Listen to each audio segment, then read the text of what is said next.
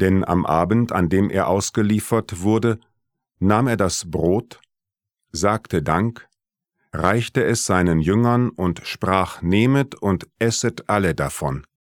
Das ist mein Leib, der für euch hingegeben wird.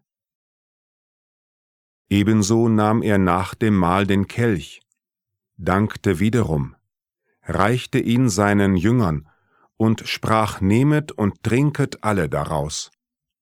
Das ist der Kelch des neuen und ewigen Bundes. Mein Blut, das für euch und für alle vergossen wird zur Vergebung der Sünden.